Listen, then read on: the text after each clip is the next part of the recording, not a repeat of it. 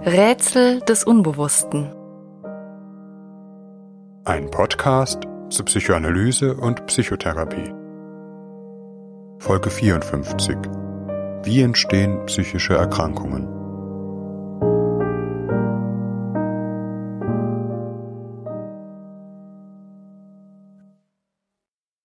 Wie entstehen psychische Erkrankungen? Und was sind sie überhaupt? In der Psychologie dürfte es wohl kaum schwierigere Fragen geben. Vielleicht sind das, in diesem Grad der Allgemeinheit gestellt, überhaupt keine sinnvollen Fragen.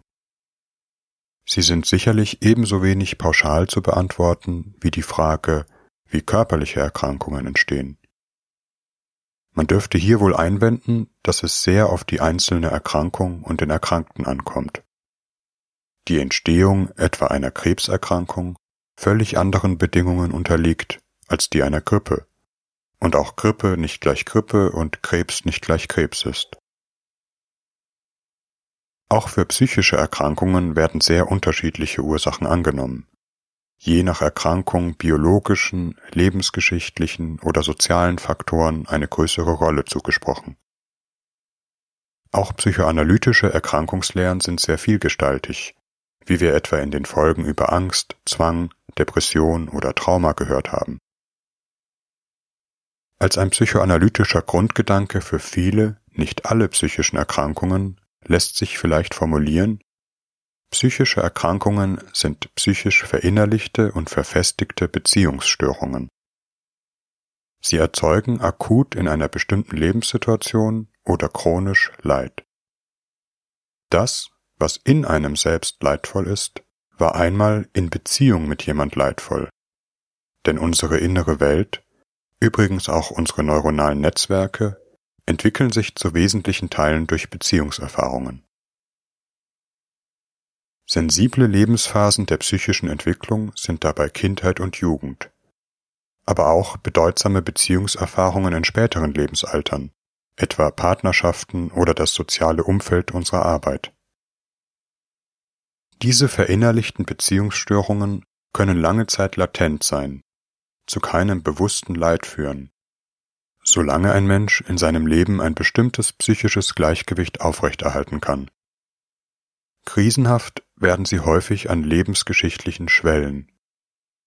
Die Geburt eines Kindes, Trennungen, der Auszug von zu Hause, dem Verlust von Menschen oder bestimmten sozialen Strukturen oder dem Eintritt in ein anderes Lebensalter.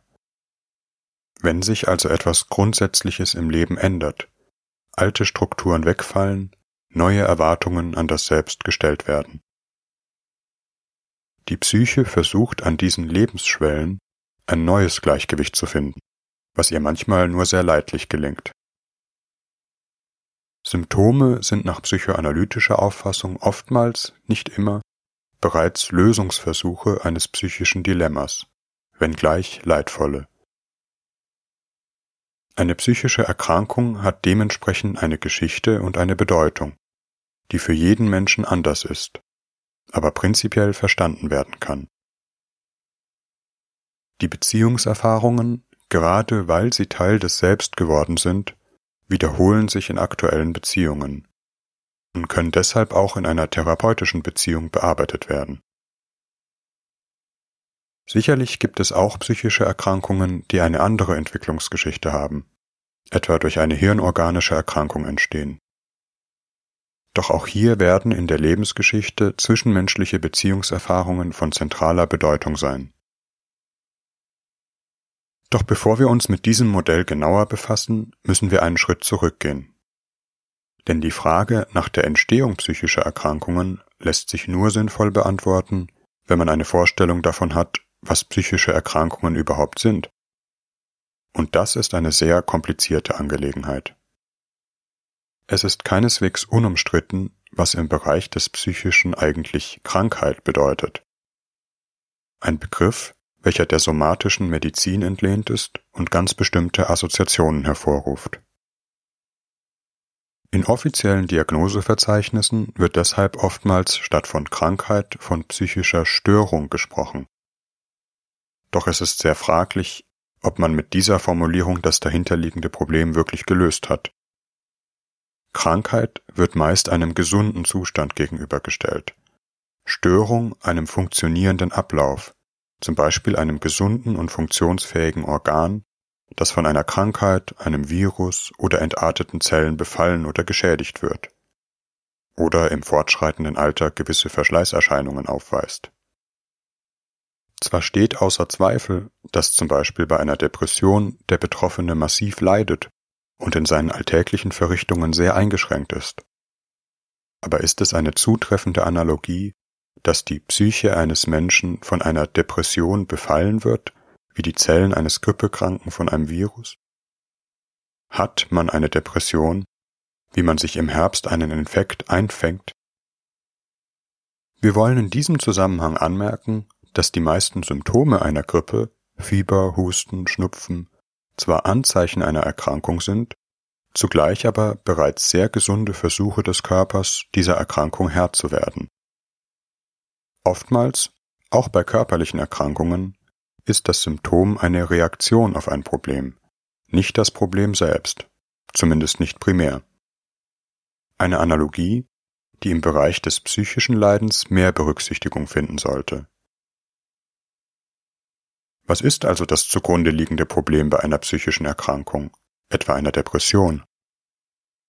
Schaut man in die gängigen Diagnoseleitlinien, etwa dem sogenannten ICD-10 oder dem DSM, wird man unter diesem Begriff vor allem eine Ansammlung von Symptomen, etwa Niedergeschlagenheit, Schlafstörungen, Antriebslosigkeit finden, für die das Wort Depression erst einmal ein Sammelbegriff ist. Zu sagen, ich habe eine Depression bedeutet also erst einmal nicht viel mehr als zu sagen, ich habe depressive Symptome. Ist also keine Erklärung für das Leiden, sondern eher eine Beschreibung des Problems. Wobei es manchmal ja schon hilfreich sein kann, ein Wort für sein Leiden zu haben, aber auch irreführend, denn die Depression ist nicht der Grund für das Leiden, sondern sein klinischer Name. Es ist, als würde man die unterschiedlichen Symptome von Kopfschmerz, Schmerz, Müdigkeit, Unwohlsein zu einem Oberbegriff mit dem Namen Kopfschmerzeritis zusammenfassen. Wobei die tatsächlichen Ursachen von Kopfschmerz ja sehr unterschiedlich sein können. Das Problem? Einen Rachenabstrich, Ultraschall oder Antikörpernachweis, der auf die Ursache der Symptome schließen lässt, gibt es für Depression nicht ebenso wenig wie für die meisten anderen psychischen Erkrankungen. Und hier liegt eine fundamentale Schwierigkeit. Was ist eigentlich bei einer psychischen Erkrankung erkrankt? Die Psyche? Was aber ist das? Wir hoffen, dass man von unserem Podcast zu dieser menschheitsgeschichtlichen Frage keine endgültige Auskunft erwartet. Wir wollen aber doch auf ihre Bedeutung hinweisen gerade weil sie von einer behavioristisch orientierten Psychologie gerne ausgeblendet oder mit einigen allgemeinen Definitionen abgehandelt wird. Als könne man etwas erforschen, ohne sich damit zu beschäftigen, was es eigentlich ist. Sicherlich auch lässt sich das psychische Erleben nicht allein auf neuronale Prozesse zurückführen. Man wird im Gehirn nicht alle Antworten auf die Fragen der Psyche finden. Allein schon, weil das Gehirn selbst ein Resonanzorgan ist. Neuronale Prozesse nur im Zusammenspiel mit der Umwelt verständlich werden. Wie etwa das Sprachzentrum im Gehirn nur in Beziehung zu einer Sprache, die man mit anderen Menschen spricht. Ohne neuronale Sprachzentren kein Sprechen. Aber auch nicht ohne ein soziales Umfeld, in dem gesprochen wird. Und das, was Sprache bedeutet, was gesagt wird, lässt sich nicht alleine im Gehirn ablesen.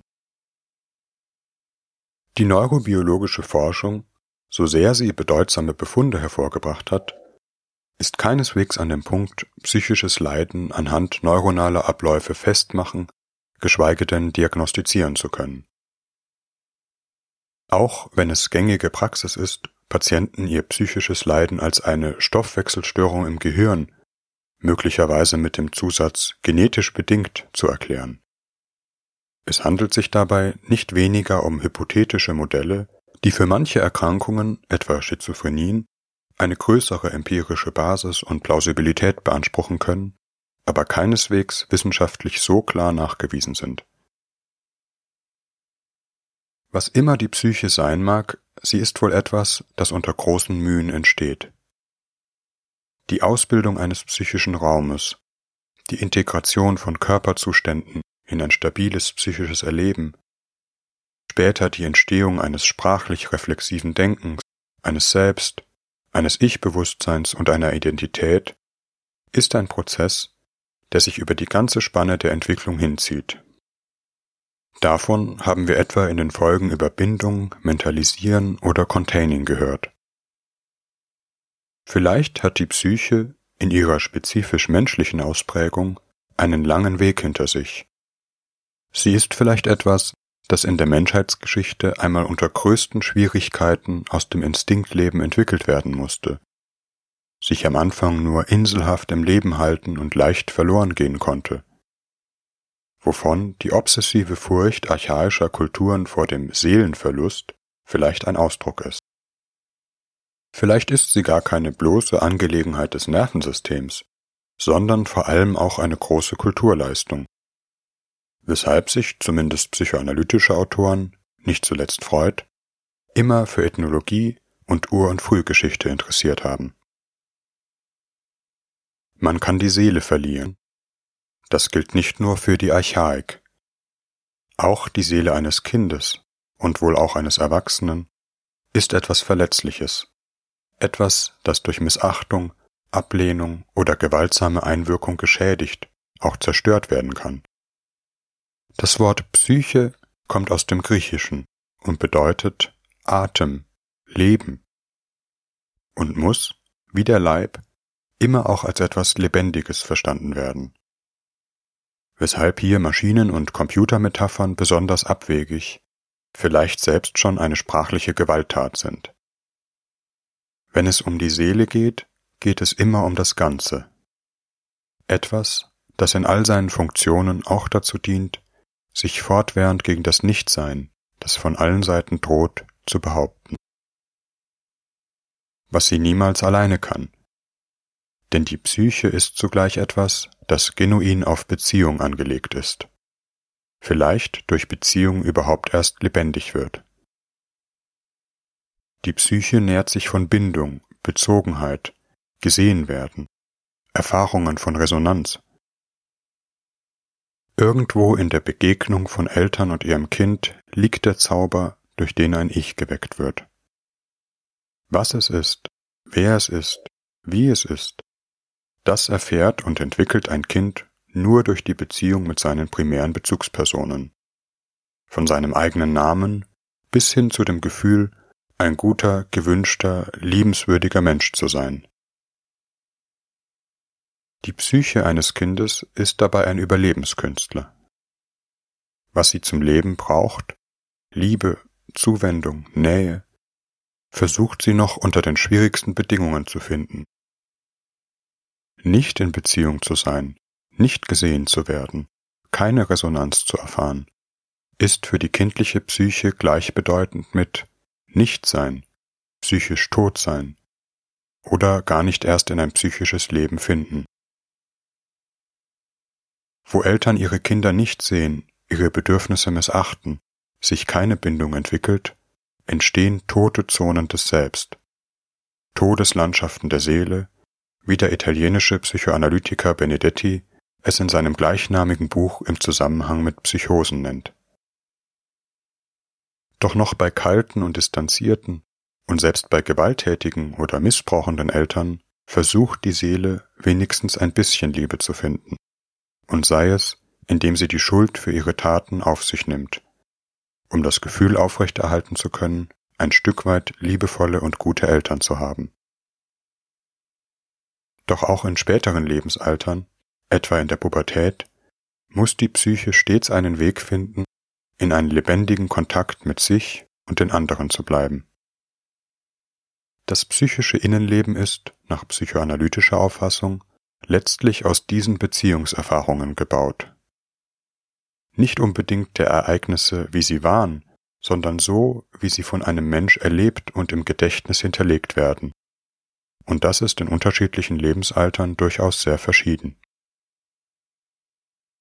Es sind Erfahrungen des Lebendigseins, Erfahrungen von Resonanz. Dadurch, dass ich in Beziehung bin, gesehen werde, bin ich. Zugleich sind sie der Niederschlag von Erfahrungen der Getrenntheit, des Nichtverstandenwerdens, missdeutet oder übersehen werdens und von Verlusten, vielleicht dem größten Problem der Psyche. Jeder Mensch bildet aus seinen Erfahrungen eine innere psychische Struktur, die für ihn selbst sinnvoll ist, ihm psychisches Leben und Überleben ermöglicht. In dieser Hinsicht ist auch keine Psyche, so sehr sie auch leidet, per se krank, dysfunktional oder degeneriert, sondern immer Ausdruck eines Versuchs, unter den entsprechenden Bedingungen lebendig zu sein. Jeder trägt seine innere Wahrheit in sich und auch seine toten Stellen und jene, die in Eis vergraben oder mit Siegeln versehen sind. So abwegig, leiderzeugend, skurril psychische Eigenheiten auch sein mögen, sie sind meist, gerade in ihren extremen Ausprägungen, immer noch die besseren Alternativen zum Nichtsein, zur psychischen Auslöschung. Ein Überlebensversuch. Gerade weil es um die psychische Existenz geht, ist hier ein Wandel schwierig. Gilt meist das therapeutische Dilemma, neue Erfahrungen können nur riskiert werden, wenn man einen sicheren Boden unter den Füßen fühlt, der ja gerade fehlt. Man lässt nicht das Seil los, wenn man über dem Abgrund hängt, so sehr es einem auch den Arm abschnürt. Psychische Krankheit hat immer etwas Fixiertes, Unlebendiges. In einer Psychoanalyse geht es deshalb letztlich darum, das Lebendige in einen Menschen zu suchen und in Resonanz zu bringen. Auch wenn es unter einer Eisdecke verborgen ist, die Berührung, das Auftauen erst einmal schmerzt und nur behutsam möglich ist. Der entscheidende Moment in einer Therapie ist, wenn ein lebendiger Kontakt entsteht, zum anderen und dadurch zu sich selbst. Und nur in diesem Augenblick verändert sich wirklich etwas. Alle therapeutischen Kategorien, Modelle, Interventionen sind letztlich nur ein Mittel zu diesem Zweck oder zwecklos. Es wäre indes eine grobe Vereinfachung anzunehmen, psychische Erkrankungen ließen sich allein auf Kindheitserfahrungen oder Erfahrungen in der Pubertät zurückführen. Diese bilden das Fundament der psychischen Struktur, die dann aber in eine komplexe Beziehung mit unserer Lebensgeschichte, unserer Lebensführung und auch unserer körperlichen Gesundheit tritt. Erst wenn bestimmte Dinge zusammenkommen, wird aus einer fragilen psychischen Struktur auch tatsächlich eine psychische Erkrankung. Wir wollen dies an einem Beispiel veranschaulichen. Ein Kind wächst mit kalten, distanzierten Eltern auf, die sehr leistungsorientiert sind und das Kind mit seinen Liebesbedürfnissen in wesentlichen Punkten nicht wahrnehmen. Etwa weil sie selbst eine schwierige Geschichte haben oder eine schwierige soziale Situation, in der wenig Raum bleibt für das Nachdenken und Fühlen. Im Kern kann für dieses Kind das Gefühl entstehen, nicht geliebt zu sein, nicht gesehen zu werden, was letztlich eine existenzielle Bedrohung des psychischen Lebens ist. Das Kind wird vielleicht alles daran setzen, gesehen zu werden, erfolgreich zu sein, und wenn das nicht gelingt, auf andere Weise, man denke an den Klassenclown, die Liebe der anderen zu gewinnen. Es wird sich vielleicht auch mit der Kälte der Eltern identifizieren, sie als eine Form der Liebe und elterlichen Zuwendung interpretieren. Vielleicht machen diese frühen Erfahrungen den Heranwachsenden in besonderer Weise selbstständig, treiben ihn, da er sich nicht in das Gefühl einer unhinterfragbaren Liebe fallen lassen kann, in besonderer Weise zu Erfolg und Autonomie an.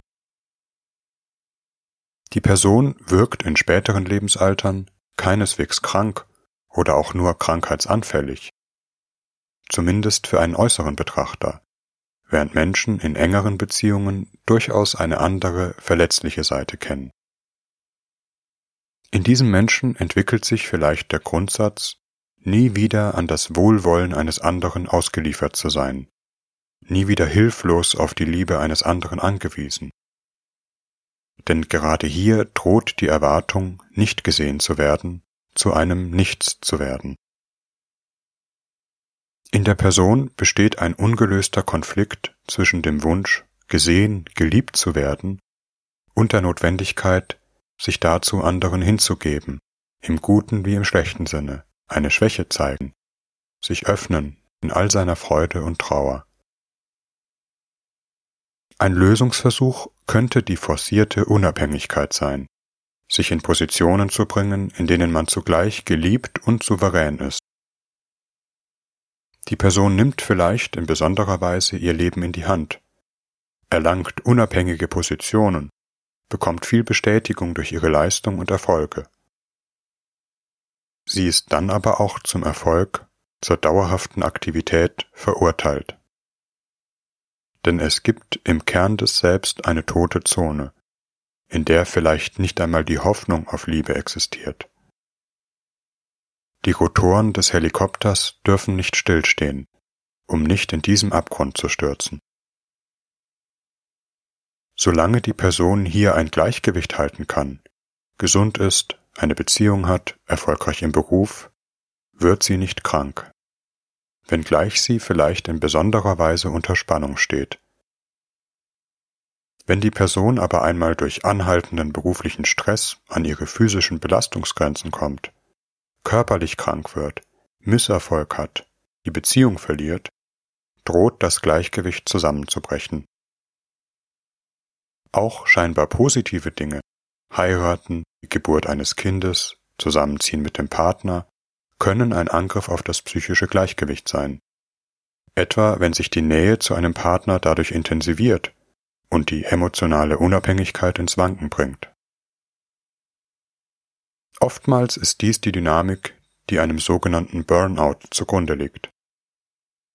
Die Person fällt in die tote Zone des Selbst, in einen drohenden seelischen Zusammenbruch, worauf sie mit heftiger Angst, Panikattacken oder einem depressiven Rückzug reagieren könnte. Nichts mehr fühlen, was immer noch besser ist, als psychisch nicht mehr zu sein. Das depressive Symptom ist hier nicht unbedingt das Problem, sondern ein letzter, verzweifelter Rückzugsversuch. Der Stress im Beruf hat diese Entwicklung befördert, ist aber nicht per se die Ursache, die vielschichtig in der Lebensgeschichte gelagert ist. Allerdings, auch ein gutes und sicheres psychisches Fundament ist keine Garantie, denn keine Seele ist unverwundbar. Die aktuellen Lebensumstände können sowohl kompensatorisch als auch krankheitsauslösend wirken.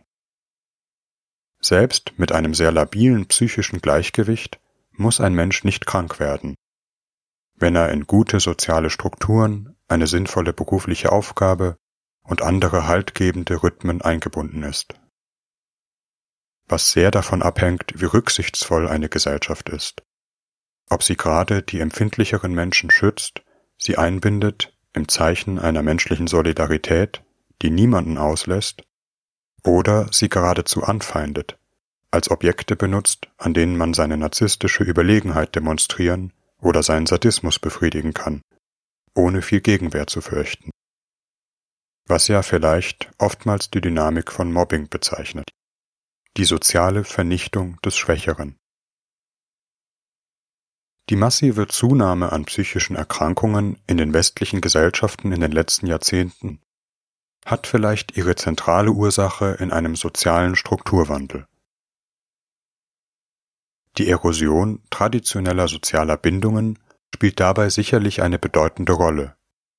Familie, Religion, Vereinsleben, politisches Leben, vielleicht aber auch nur die Eckkneipe, in der man immer dieselben Leute trifft sowie gesellschaftliche Rituale und stabile Lebensläufe mit sozialer Einbindung, nach dem Motto als Jugendlicher in dieselbe Firma eintreten, aus der man als Rentner mit einer betrieblichen Altersvorsorge entlassen wird.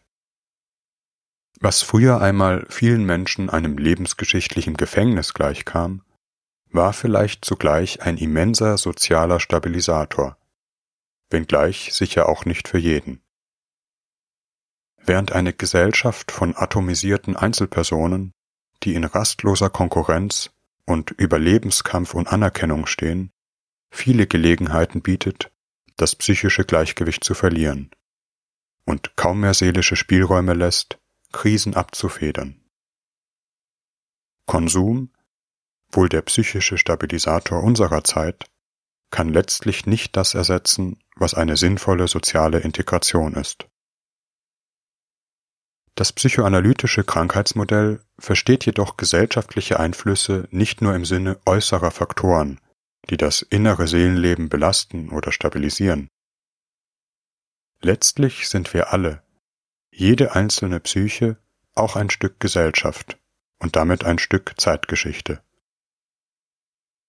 Denn in die Beziehungserfahrungen, die wir verinnerlichen, wandern von frühester Kindheit an soziale Erfahrungen ein. Familiengeschichte und Familienmodelle, Rollenkonflikte und Rollenbilder, gesellschaftliche Widersprüche, ökonomische Zwänge, autoritärer Druck. Wie Kinder aufwachsen, was Jugendliche erleben, ist nicht unabhängig von den jeweiligen gesellschaftlichen Umständen. Und diese wandern, vermittelt über die Beziehungserfahrungen in der Familie, Schule, Umfeld, in die eigene psychische Struktur ein. Aus diesem Grund ist psychisches Leiden, gerade wo es sich häuft, immer auch als ein Symptom einer gesellschaftlichen Krise zu verstehen. Wir sind immer auch das, was unsere soziale Welt ist, weshalb wir psychischem Leid auch nicht nachhaltig begegnen können, indem wir uns achtsam und mit forciertem positiven Denken auf unsere seelische Insel zurückziehen, sondern mit uns selbst auch die Gesellschaft verändern.